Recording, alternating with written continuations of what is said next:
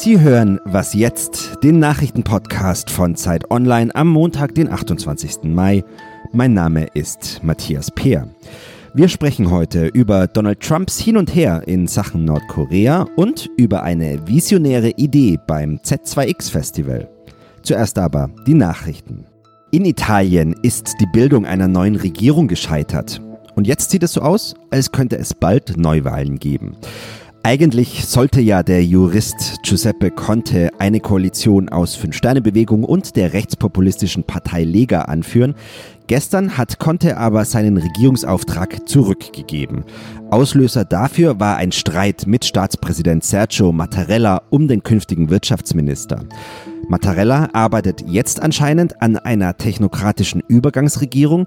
Für heute hat er den Ökonomen Carlo Cottarelli in den Präsidentenpalast einbestellt. Der könnte nun, bis es Neuwahlen gibt, Chef der Expertenregierung werden.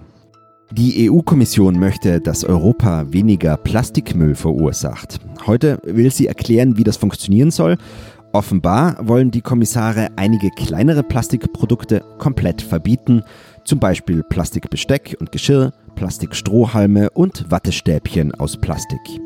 Andere Plastikprodukte könnten Warnhinweise bekommen, die über die Umweltrisiken aufklären. Wann die Richtlinie in Kraft treten soll, ist bisher noch nicht bekannt. Redaktionsschluss für diesen Podcast ist 5 Uhr.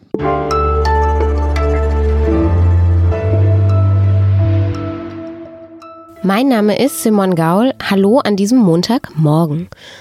US-Präsident Donald Trump hat am Wochenende mal wieder die Welt etwas überrascht. Er hat nämlich verkündet, sich jetzt doch mit Nordkoreas Staatschef Kim Jong-un treffen zu wollen. Er hatte das Treffen, das in zwei Wochen in Singapur stattfinden soll, erst am Donnerstag ja selbst eigentlich ebenso überraschend abgesagt. Über dieses etwas seltsam anmutende Hin und Her spreche ich jetzt am Telefon mit Steffen Richter.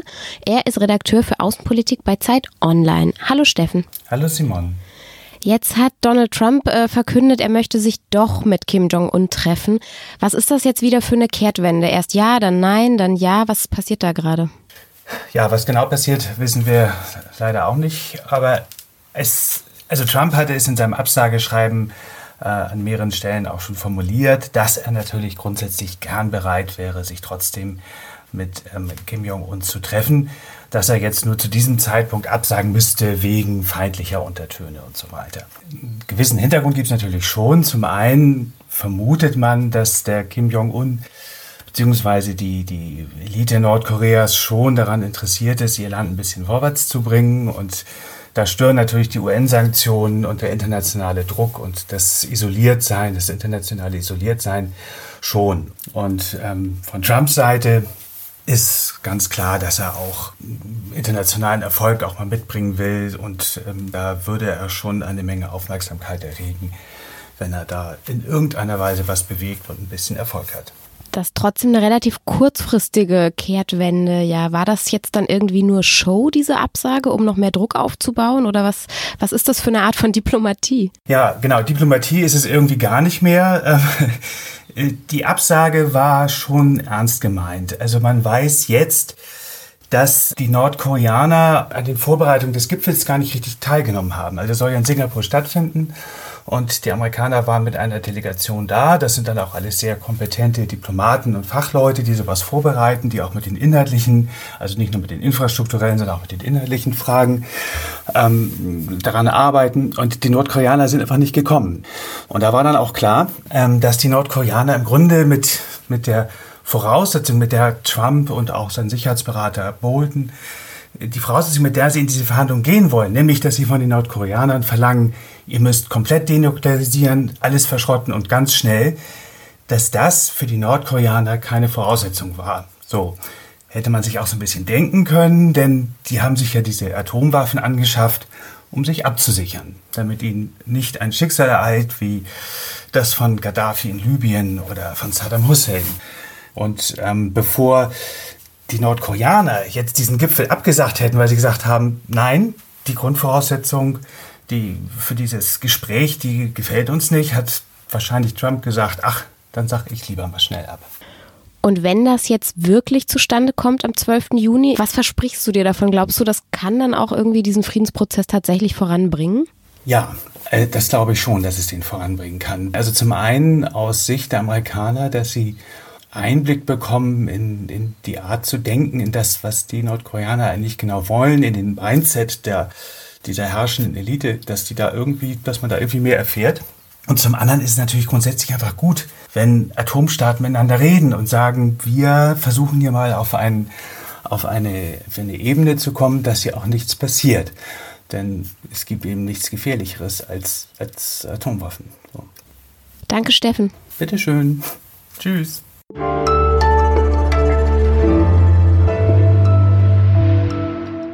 Und sonst so? Das Wochenende ist vorbei, die Woche hat wieder begonnen und die einen von uns haben wahrscheinlich am Wochenende richtig viel geschlafen. Die anderen haben ihre Zeit vielleicht lieber genutzt, um Party zu machen und sich die Nächte um die Ohren zu schlagen, in Clubs und Bars und was man sonst noch so machen kann. Für die gemütlicheren unter uns gibt es jetzt gute Nachrichten, denn eine internationale Gruppe von Schlafforschern hat in einer 13-jährigen Studie herausgefunden, dass sich Schlafdefizite durch Nachschlafen tatsächlich ausgleichen lassen. Schliefen die Probanden der Studie unter der Woche fünf Stunden oder weniger, also richtig wenig insgesamt, schlug ihnen das auch auf die Gesundheit. Bei denjenigen, die den verpassten Schlaf aber am Wochenende nachholten, zeigte sich langfristig kein negativer Effekt. Was machen dann die Partyleute? Die müssen sich halt unter der Woche vom Wochenende erholen. Denn was leider nicht geht, das haben die Forscher auch herausgefunden, ist Vorschlafen.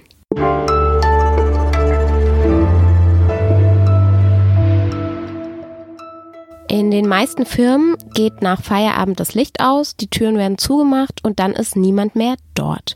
Vielleicht sind die Putzleute noch drin oder die Wachmänner drehen ihre Runden, aber das war's. Amanda Bruchmann ist eine junge Quartiersmanagerin aus Frankfurt und sie findet, Firmen könnten ja in diesen Randzeiten einige ihrer Räume öffnen für soziale Organisationen. Die haben nämlich oft gar keinen Platz, wo sie sich treffen können.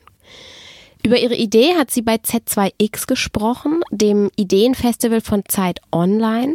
Das war gerade auf Tour und am Samstag fand die Abschlussveranstaltung in Frankfurt statt. Ich spreche mit Amanda über ihre Idee. Hallo Amanda. Hallo. Kannst du uns noch mal kurz zusammenfassen, was ist denn die Idee, die du gepitcht hast am Samstag bei Z2X3? Meine Vision war es, dass ähm, Unternehmen abends oder nach Feierabend ihre Räumlichkeiten öffnen könnten. Also ich meine jetzt bestimmte Räumlichkeiten, wie zum Beispiel ähm, ein Meetingraum, wo jetzt nicht viel rumsteht, wo aber Platz ist, oder eine Kaffeeküche, wo man vielleicht was kochen kann, dass solche Räume offen wären für zivilgesellschaftliche Initiativen weil ich habe in meinem Beruf sehr viel mit Menschen zu tun, die tolle Ideen haben und die fragen mich dann natürlich als erstes, ja, wo könnten wir das denn umsetzen? Und gerade in Frankfurt ist es immer ein Problem, weil Raum ist natürlich ein hart umkämpftes Gut. Und ähm, ich habe gemerkt, vielleicht liegt es nicht dran, dass wir zu wenig Raum haben, sondern dass der zeitlich noch nicht so effizient genutzt wird, wie er genutzt werden könnte. Und wie bist du auf genau diese Idee gekommen? Ähm, inspiriert hat mich ein Projekt in Karlsruhe. Da ist während der Klausurenphase die Bibliothek bis zum Bersten gefüllt. Also man kommt um 8 Uhr morgens und hat keinen freien Platz mehr. Und das Badische Staatstheater, das äh, auch in Karlsruhe ist, hat einen großen Vorraum einfach für Studierende geöffnet während der Klausurenphase. Und ähm, da stehen jetzt ein paar Tische und Stühle drin und äh, ein Kopierer und es gibt Internet und das geht eben so lang bis, ähm, ich glaube, bis um 17 Uhr oder so, bis dann der Theaterbetrieb so richtig beginnt. Und da wird dann wieder umgebaut nach dem Bibliotheksbetrieb oder wie funktioniert das? Genau, genau. Da kommen die Tische und Stühle weg und dann ist es wieder einfach ein ganz normales Theater. Cool. Ja. und wie geht's mit deinem Projekt jetzt weiter? Also ich bin am, am Samstag auf ganz viele ähm, tolle und interessierte junge Menschen gestoßen. Wir haben uns auch teilweise ein bisschen vernetzt untereinander.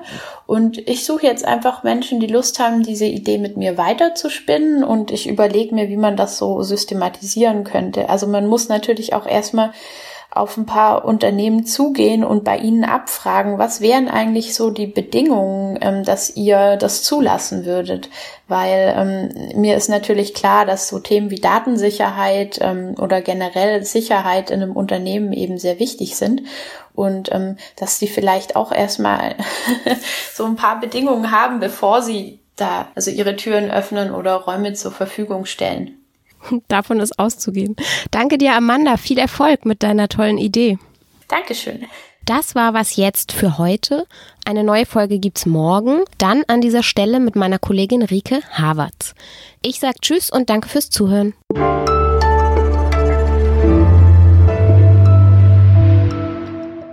Wie hat sich das angefühlt, vor diesem Publikum die, die Idee vorzutragen? Meine größte Angst war, dass ich das Mikro fallen lasse. Als ich dann den Vortragsraum gesehen habe, habe ich gemerkt, das Mikrofon ist glücklicherweise festgemacht.